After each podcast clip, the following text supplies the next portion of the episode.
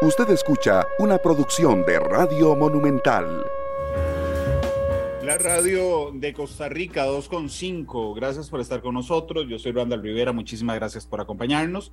En este último programa de la semana, hoy viernes, volvimos por dicha al horario normal. El miércoles y el jueves tuvimos que cambiar horario por, por el fútbol.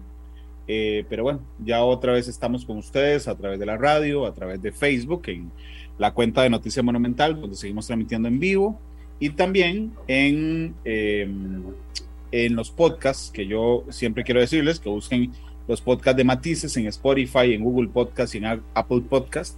Y em, pues realmente es una, son plataformas que dan muy buenos resultados eh, y donde usted puede escuchar el programa cuando quiera y donde quiera. Así es que gracias por acompañarnos. Doña Cinia Chávez, la directora ejecutiva del ICAFE, me acompaña hoy eh, por dos cosas. Una, eh, realmente yo estoy muy preocupado por el precio del café.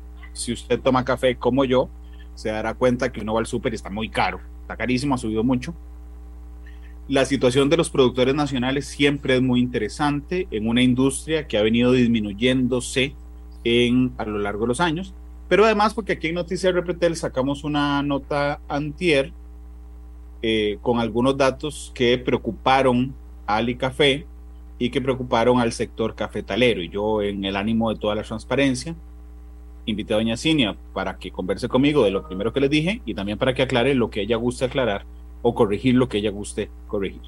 Doña Cinia, bienvenida al programa, ¿cómo le va? Muchísimas gracias, Randall. Muy buenas tardes para todos y muy bien, mucho deseo de compartir, como siempre, un tema que estoy segura a todos los costarricenses nos encanta eh, escuchar y aprender, y es sobre, sobre café y más allá. Entonces, aquí estamos a la orden y yo realmente quiero agradecerle la intención de poder aclarar y especialmente compartir datos fidedignos de los que goza nuestra institucionalidad para que todos podamos tener un criterio asertivo sobre lo que es café de Costa Rica. Doña Cinia, empecemos por, por, esto, digamos, que es lo más cercano a los consumidores. Yo voy al súper y encuentro café muy caro. Y hay un montón de cosas que, eh, que yo he conversado con usted en el pasado, por ejemplo, de que no todo el café que, que yo y usted vamos a comprar aquí al súper es café de Costa Rica. Y entonces, si quiere, me pinta un poco el panorama de cómo está la situación y por qué es que en el súper está caro, doña Cine. Claro, eh, bueno, primero lo que yo quisiera es expresar que la actividad cafetalera se encuentra perfectamente regulada por una ley desde 1961, la ley 2762, que establece las responsabilidades de toda la agrocadena. Y en ese sentido, pues de igual manera establece que eh, la obligatoriedad de la industria nacional es al menos destinar, y me refiero al sector beneficiador, que es el que transforma el café en fruta a café oro, eh, la responsabilidad es de reservar al menos un 1% para el consumo nacional. Y entonces, Café de Costa Rica se ha destacado por ser un producto agroexportador. Nosotros exportamos alrededor del 85% de lo que producimos. No estamos ajenos a lo que le ocurre al mundo y por tanto inmersos en un contexto mundial muy particular que debe considerar dos cosas sustantivas, especialmente no solo para café, sino para el agro. Eh, primero, la dificultad que hemos tenido con el tema de los contenedores, originada también por eh, la guerra de Rusia con Ucrania, que ha puesto una mayor dificultad, especialmente a la adquisición de materias primas y claramente al combustible. Yo creo que el combustible es lo que más hemos hablado y hemos dejado de atender como un problema integral también eh, la agrocadena alimentaria, que, recibe un impacto directo, eh, tomando en consideración además que estamos en un país tropical en donde cualquier cultivo requiere una atención muy delicada. Café no está exento de ello y por tanto, pues sí, efectivamente se ha incrementado el costo para producir, también se ha incrementado el precio del café, porque no solamente Costa Rica ha tenido impacto en sus cosechas y gracias a Dios nosotros esperamos que esta cosecha 22-23 que está en la mata está mostrando un incremento de alrededor del 10% y esto pues favorecerá la oportunidad de una oferta mayor. Pero en general el mundo productor de café ha disminuido también su oferta mundial y esto ha hecho que al tratarse de un commodity cuyo precio se rige por la Bolsa de Nueva York, haya un impacto también en un precio de las materias primas como lo hay en la harina, en, el, en la soya, en el sorgo, eh, y en general en cualquier otro producto que requiera no solamente importación de algún tipo de producto para asistencia, sino también para procesamiento en la industria. Entonces, esto ha generado que efectivamente el café, siendo un producto de la canasta básica, se haya visto impactado en el precio al consumidor. Yo quiero señalar que la actividad del Instituto del Café no está dirigida e, específicamente a determinar el aspecto del precio al consumidor. Esto es una competencia de carácter gubernamental, descansa en el Ministerio de Economía. Sin embargo, si somos conocedores de que la materia prima de la que estamos proveyendo a los industriales tostadores de café se ha encarecido. Y esa es una de las razones, don Randall, por las cuales en los anaqueles el precio del café al consumidor ha subido. Bueno, vamos aclarando detalles de una vez, si le parece, doña Cinia. Por ley, ¿ok? el 1% de la producción nacional se resguarda para el consumo interno.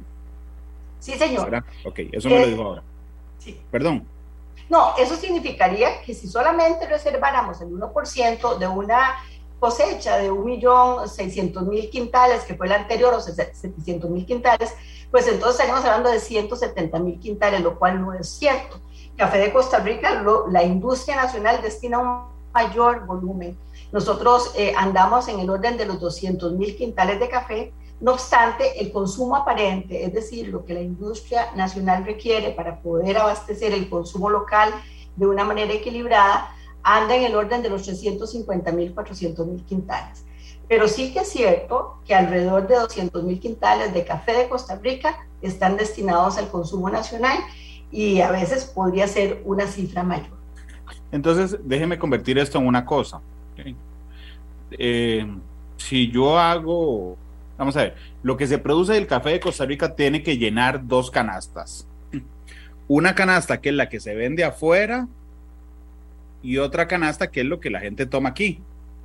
Así es. De lo que la gente toma aquí, digamos, primero se llena la canasta de lo que se vende afuera, ¿ok? De lo que la gente tiene aquí, basándome en los datos que usted me acaba de dar, ¿verdad? Que son unos 350, 400 mil quintales más o menos. Y el ICAFE deja para lo interno 200 mil quintales, significa que producimos un poquito más de la mitad del café que consumimos. O, dándole vuelta, que un poquito menos de la mitad no puede ser café de aquí. voy a explicarlo de una forma diferente, aunque sus números, digamos, estarían correctos. Por favor. Eh, primero, el ICAFE no es el que comercializa, esto está en manos del, del, sector agroproductivo de la agrocadena, entonces son los beneficiadores exportadores de café sin ningún límite de mercado. Para nosotros, café es café a cualquier mercado. Lo que sí tenemos establecido es que al menos, al menos el 1% como una obligación de la industria se tiene que quedar en Costa Rica pero un beneficio de café puede quedarse con el 100% de, la, de, de, lo que él ha procesado en Costa Rica, porque no tiene ninguna obligación.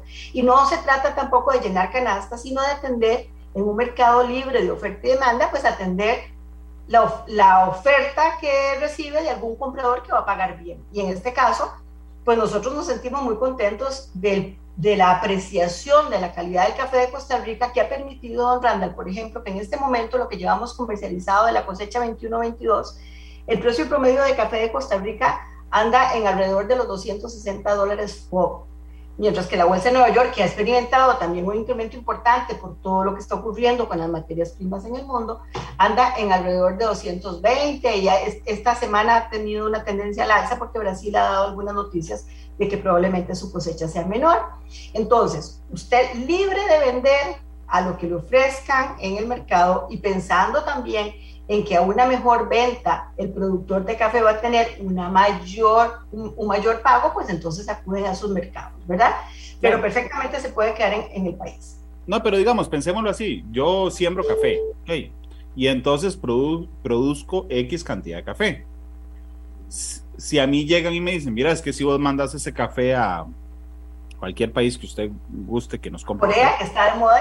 bueno, ahorita lo vemos con Corea. Yo prefiero mandar el café a Corea pa, porque me pagan mejor, lo mando para Corea.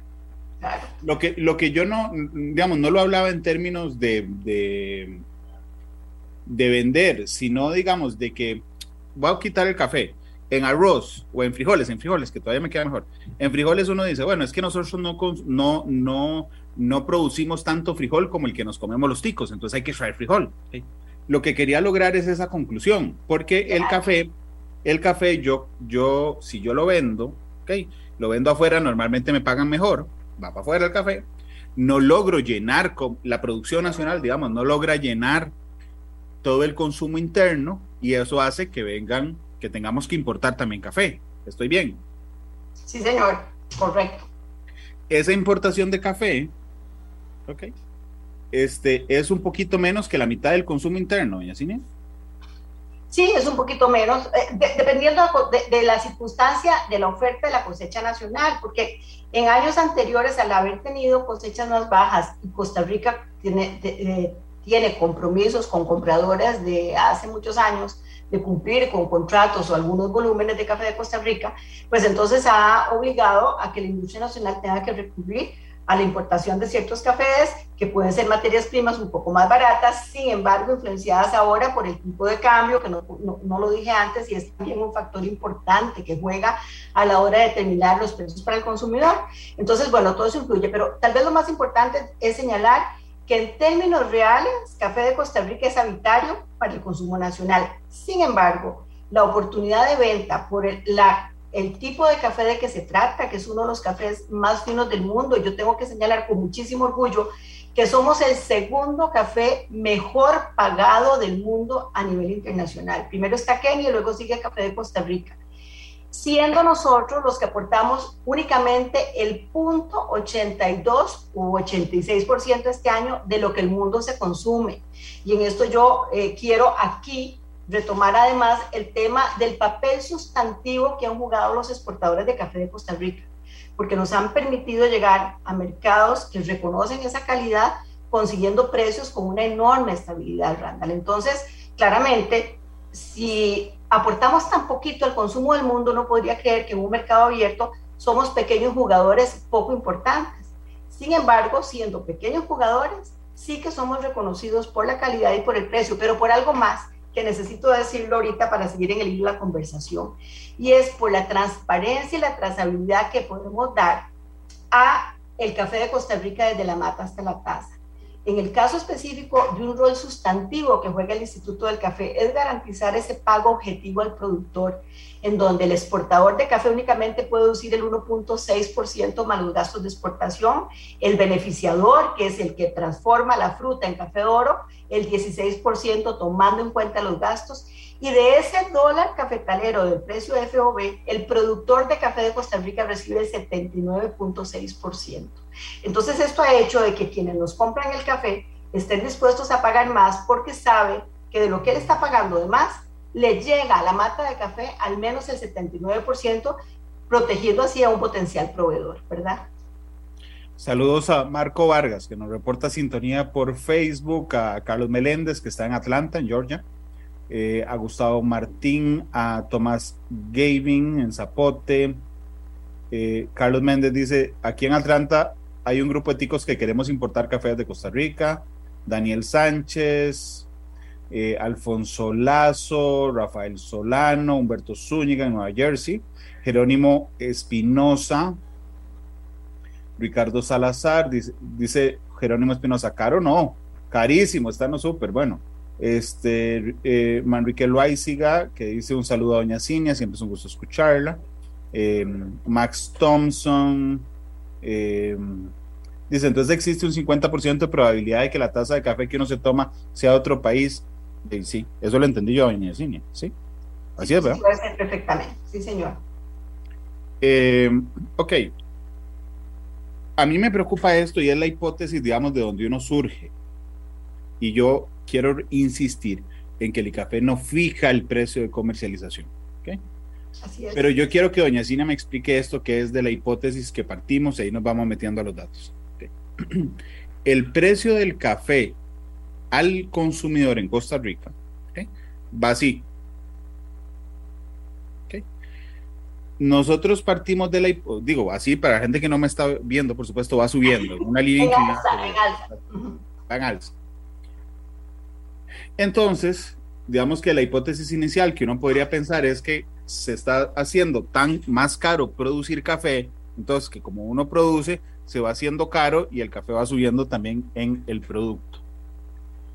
Pero cuando uno va y le pregunta a los productores, y creo que ahí nace, digamos, doña Cinia, la, la confusión que usted achaca al contenido nuestro, es que el precio al consumidor va subiendo en el súper y los productores dicen, no, yo recibo lo mismo por el café. Entonces nosotros vamos viendo un espacio entre lo que reciben y lo que se ven. Explíqueme, por favor. Sí, bueno, como antes, por eso me pareció tan importante hablar de cómo se establece eh, la, el valor en la cadena de café con el precio del café verde, no tostado y molido, ¿verdad? Porque a veces queremos comparar limones con naranjas y ambos son cítricos. El café verde es café como el tostado y molido, pero han sufrido un proceso de transformación que, que, implica mayores gastos. Pero para no eh, apartarme del hilo de la conversación en cuanto a costos, eh, efectivamente, probablemente nadie recuerde que también los productores de café de Costa Rica tuvieron que vender a 48 dólares en la fanega, ¿verdad? Y que no, ningún consumidor fue a decirles, venga, yo le voy a dar más platica para que usted pueda cubrir sus gastos o costos de producción. Ciertamente en este momento, con el valor del precio internacional, el productor que en el ejemplo del reportaje señaló producir 25 fanegas, él tendría una rentabilidad a pesar del incremento de los fertilizantes, que es lo que en este momento más agobia al productor de café, ¿verdad? Eh, y, claro, porque nosotros tenemos que tomar en consideración que quisiéramos como productores, y yo me incluyo en ellos, de siempre vender teniendo rentabilidad. Tenemos que recordar, y creo que en la conversación última eh, nos dedicamos un gran rato al tema, en donde la rentabilidad para el productor de café no solamente está referida al precio, sino también a mi capacidad productiva, a mi productividad. Y si yo produzco 12 o 7 fanegas por hectárea, aunque el café valga y me lo paguen a 300 dólares, jamás voy a ser rentable. Porque los costos para poder atender esas 7 fanegas o esas 12 fanegas por hectárea son elevadísimos en, en calidad y cantidad. Entonces nosotros insistimos mucho en que el productor debe llevar su plantación de café y estamos trabajando muy fuerte en eso a productividades. En el caso de café de Costa Rica a nivel nacional las tenemos diferenciadas por cada región a productividades superiores a los 25 a las 25 fanegas. Me estaciono ahí. El productor produce fruta madura que le entrega un beneficio de café. Ese beneficio de café debe atender todo su proceso de transformación para convertirlo en café verde que va, en el caso de Costa Rica, al ser un café arábico lavado, a un proceso que requiere una atención muy, muy puntual, en cuyo caso la única responsabilidad que tiene el productor es de llevarlo a la industria beneficiadora dentro de las 24 horas siguientes a su recolección para garantizar su calidad, para no ponerle en riesgo. De ahí en adelante, el beneficiador de café, los beneficios, como hablamos en Costa Rica, hacen ese proceso de transformación y lo tienen en café verde. En el caso del café de Costa Rica, destinan para exportadores eh, el porcentaje de negociación o bien un beneficio puede exportar directamente. Pero en ambos casos, para poder llevar a cabo la negociación, tienen que suscribir contratos en donde el Instituto del Café revisa el precio pactado para garantizar que se encuentra dentro de los niveles de mercado apropiados y la negociación es correcta. ¿Y por qué hacemos eso? Porque de esa negociación en dólares dependerá el reconocimiento del 79% que antes indiqué que va directo al productor. Entonces veamos muy bien lo de la agrocadena. En el caso específico de la agrocadena de café, del 100% de cada dólar que se vende ese café, tanto para consumo nacional como por exportación, el productor recibe el 79%. Cuando ya se ha procesado y lo tiene el exportador o el mismo beneficio lo puede vender a la industria nacional, que también tiene que desarrollar una fase adicional de tostarlo, molerlo, empacarlo, que implica adicionar costos de proceso. Y eso va a influir en el valor. Entonces, a ver, no pensemos que el, el café en el anaquel es más caro porque el café subió también subió los empaques, también subió la eh, electricidad, que en este país es bastante cara, eh, también eh, subió la, la, atención de los salarios y los funcionarios. Entonces, todos esos factores influyen para que finalmente se pueda establecer el precio del consumo local que es libre en oferta y demanda. Y ustedes que han ido a los supermercados podrán ver la diversidad de paquetes, tamaños, colores y tipos de café que se nos ofrecen. Tanto café 100% Costa Rica puro como café eh, que, contiene algún porcentaje de café importado, pero es puro, y eso también tiene un costo. El café que se importa es verde, también tiene que procesarlo, también tiene que mezclarlo, también tiene que sufrir un proceso de selección. Entonces a veces tenemos la tendencia de creer que el precio de venta en el anaquel debería ser el precio que se le reconozca al productor. Ha sufrido la agrocadena todo un proceso de transformación que exige inversiones significativas, ¿verdad? Pero en Costa Rica sí que no está prohibido que nuestros productores y productoras también puedan tener integración vertical y ser parte ellos de esa cadena. Y por eso yo, por ejemplo, ayer que fue Tasa de la Excelencia Randall y comparto eh, con ustedes esta gran noticia, pues bueno, 22 fincas cafetaleras, es decir, estamos hablando de productores que directamente participaron en una subasta con los mejores cafés de Costa Rica y alcanzaron precios récord para ese café, ¿verdad? Entonces también eso es factible que se dé. Sí, de hecho, ayer, ayer lo, se pagaron 140.1 dólar por una libra de café, que son 458 gramos. Eh, el promedio fue de 33,62, que es un récord histórico. Pero entonces, para, para, para entenderlo bien, doña Cinia, vamos a ver. Si yo voy al, iba al súper, no sé, el año pasado y compraba un kilo de café en mil, okay, entendí, en mil colones, entendiendo lo que usted me dice, de, ese, de esos 1.790 van para el productor, 100 eh, el beneficio, 100 el que lo empacó y lo procesó y 10 la utilidad del súper. No, no, señor, nosotros no partimos del precio de venta en Anaquel, partimos del precio de venta verde. Por eso le estoy hablando del dólar, tanto para exportación como para consumo local, ¿verdad? El, beneficiador de café recibe el café en fruta y se lo transforma al productor y se lo vende. Ese segmento es el que nosotros controlamos y es el precio que le llega al productor en un 79%, no en el de venta en el anaquel. Ok, está bien. Entonces voy a corregir mi ejemplo. Okay. Yo, eh, vamos a ver, produzco café, ok, voy y lo vendo, lo vendo yo, verde, en 500. Entonces me toca el 79% de esos 500, ¿verdad? A mí. No, si, lo vende directamente le tocan los 500. no, no, no, si lo vendo al beneficio, digamos. Lo entrega al beneficio para que se lo transforme. Él no lo vende en un precio determinado. El precio se establece por los niveles de venta que van registrando a través del año, tanto para mercado internacional como nacional. Es una composición de ambos factores. Y si yo, yo recibo el 79% de eso, Exacto. Esa, es eso. correcto. Sí. Ok. Después, ya el que lo procesa, lo empaca, le mete lo que quiera, porque estamos en libre mercado, o sea, le mete lo que quiera de, de, utilidad y obviamente asumiendo los costos. Ok, después se lo vende al súper, el súper le vuelve a meter la rentabilidad que guste y eso está en el precio del anaquel. Okay. Sí, sí. Y eso, ya no es parte de nuestro control ni llega al productor, pero sí, pero sí, eh, eh, con el, la venta al consumidor a partir de que el beneficio o el exportador le vende a la industria nacional, nosotros el tema del precio no, no, tiene ninguna relación con el productor, porque ya el precio que tiene relación con el productor es la del contrato. Y por eso yo sí quiero particularmente señalar sobre el título de la noticia, Randall, porque hablaba de inequidades del productor mientras el exportador de café se hace millonario. Eso no es así. La ley 2762 regula expresamente la utilidad del exportador y lo hace muy inteligentemente porque lo regula porcentualmente. Es decir, que a mayor precio que el exportador vende, más gana y desde luego más va a ser el 79% para el productor.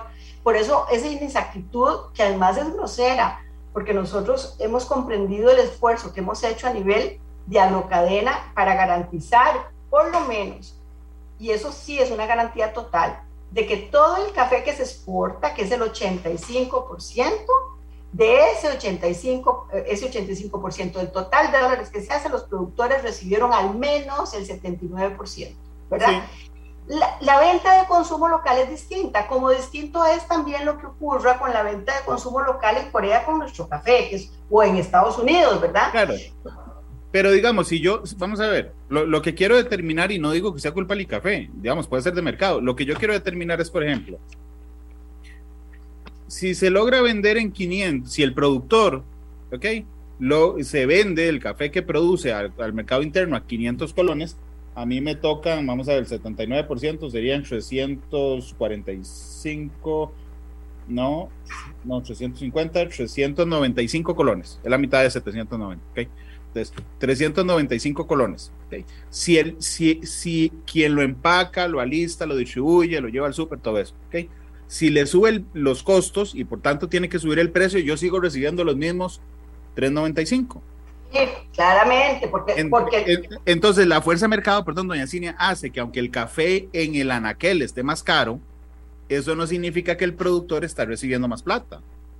No, no, pero la razón por la que el, porque el café en el anaquel esté más, más caro no es porque le estén subiendo más al precio que le dio el productor, porque, Randall, a ver, esto es un mercado abierto que, tiene además sentido común. Ningún industrial, hasta donde yo entendería, a no ser que sea un producto extraordinariamente diferenciado, va a poner precios no competitivos tomando en consideración sus costos de, elaboración, ¿verdad? Entonces, nosotros, el, productor de café, el precio que se observa para garantizarle a él el pago llega hasta el momento en que el café verde ya se traslada a alguien que dispone después qué hacer con él, porque de igual manera pueden haber echado a perder, pueden quemarlo, pueden regalarlo, pero ya ahí no tienen, no tienen nada que ver la composición del precio. Y como es un mercado abierto de oferta y demanda, yo, mi entender es que el precio del café en este momento en la anaquel es más caro, porque todos los componentes sustantivos que conforman el precio de venta al consumidor han subido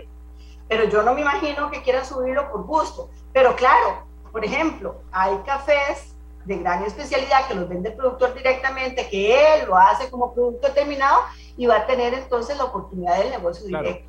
Y tenemos ese caso en muchas cafeterías, de hecho hemos impulsado también el propósito, pero lo que yo no quisiera es que se quiera hacer entender que el café en la que es caro a costa de la injusticia del productor.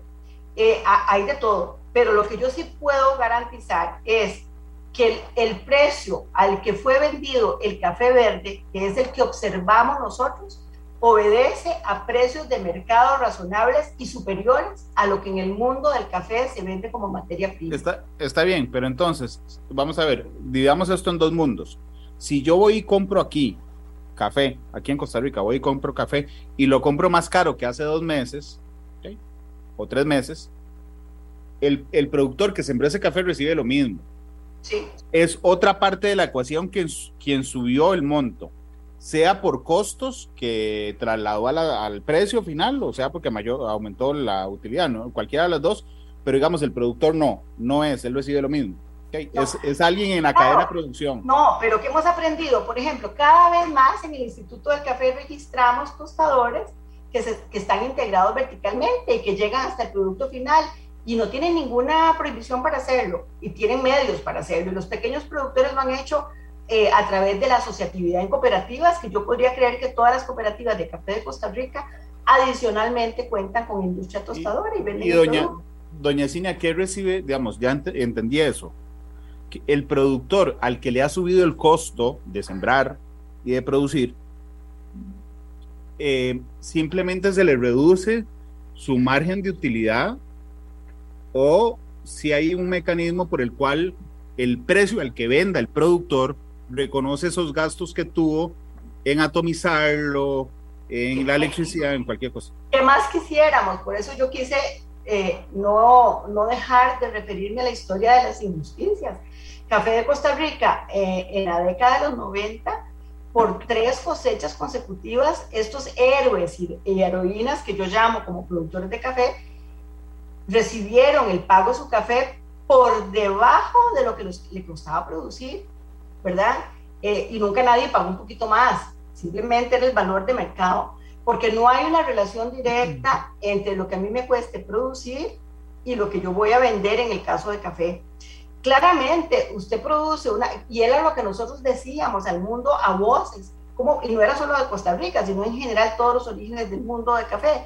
¿Cómo es posible que estemos produciendo y, café y vendiendo a menor costo de lo que nos cuesta producirlo? ¿Quién produce algo para, para venderlo por menos? ¿Quién? En el sector agrícola, Randall, esas inequidades se dan desde hace años. Sí. Pero entonces está bien, pero el mercado, el mercado muy justo. Sí, el mercado muy justo, estamos de acuerdo.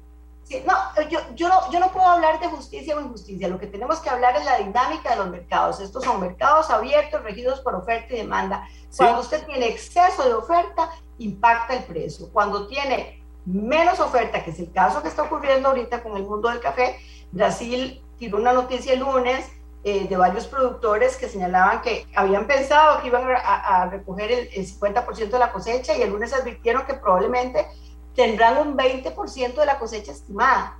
E inmediatamente eso disparó en más de 3 dólares, ¿verdad? El precio del café. ¿Por qué? Porque es un mercado abierto y en eso, pues bueno, es válido que los productores tomemos oportunidad y ojalá que tomemos oportunidad para usar el sentido de responsabilidad de la atención, no solamente de nuestra familia, sino también del propio cafetal para producir más y con eso paliar cuando vengan las épocas en donde el, precio del café internacional baja. Doña Cinia, usted es muy diplomática. No tenga ningún reparo en que lo que le voy a decir, si hay algún dato incorrecto, dígame por favor con toda tranquilidad, eso no es correcto.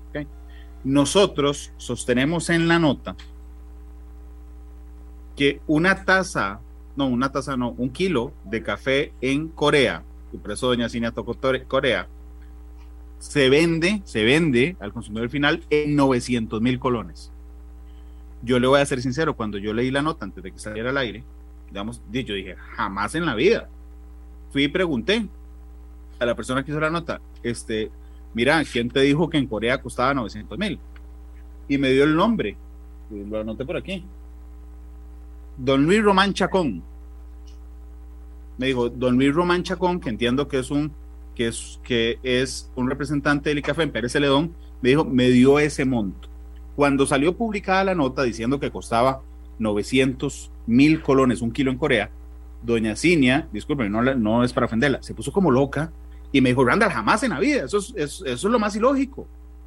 Entonces digo, en la transparencia de conversar con la audiencia, dígame por favor, doña Cinia, si, si es que esa información que don, insisto, yo no lo conozco, don Luis Román Chacón, le dio a mi periodista de que un kilo de café costaba en Corea 900 mil colones, estaba mal, la entendimos mal, que es absolutamente posible, o no sé, lo que usted guste. Sí, y en esto vamos a ser muy leales. Primero conozco a Luis Román Chacón, es una persona que no solamente tiene conocimiento de café, y no creo de ninguna manera que lo haya expresado de esa forma o que probablemente la periodista lo entendió mal, porque yo no dudo de la capacidad y el conocimiento de don Luis.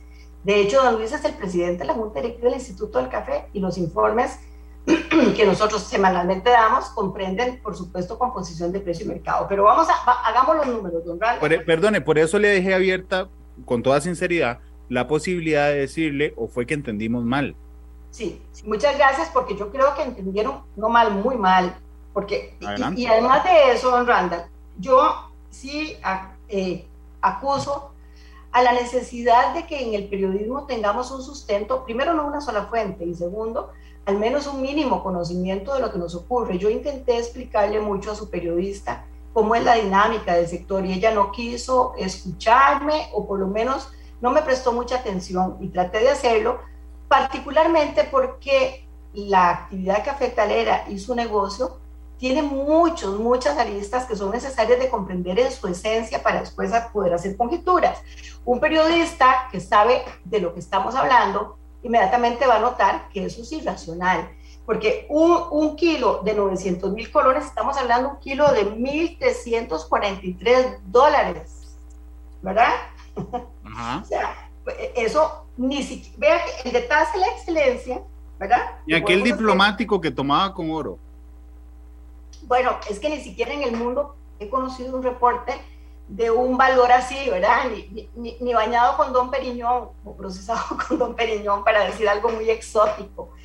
y eso que aquí en Costa Rica tenemos cafés muy exóticos. Entonces, lo primero que quiero señalar es que no es correcta esa apreciación, pero además nosotros sí podemos, con data correcta, trasladada para una información de manera que todos entendamos lo que estamos hablando, en cuanto estamos vendiendo eh, a Corea, no, no cómo Corea le vende al consumidor, porque ese es un tema del que tampoco yo tengo conocimiento. Sin embargo, la Organización Internacional del Café si, si, sube información y un periodista curioso puede revisarle y darse cuenta la lógica de los números.